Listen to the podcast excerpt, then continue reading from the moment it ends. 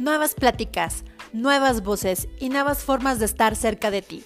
Esta es la segunda temporada de Chácharas de Café, un espacio diseñado para que tú y yo podamos reflexionar acerca de las cosas comunes de la vida. Y recuerda, para ser chacharero tienes que ser cafetero.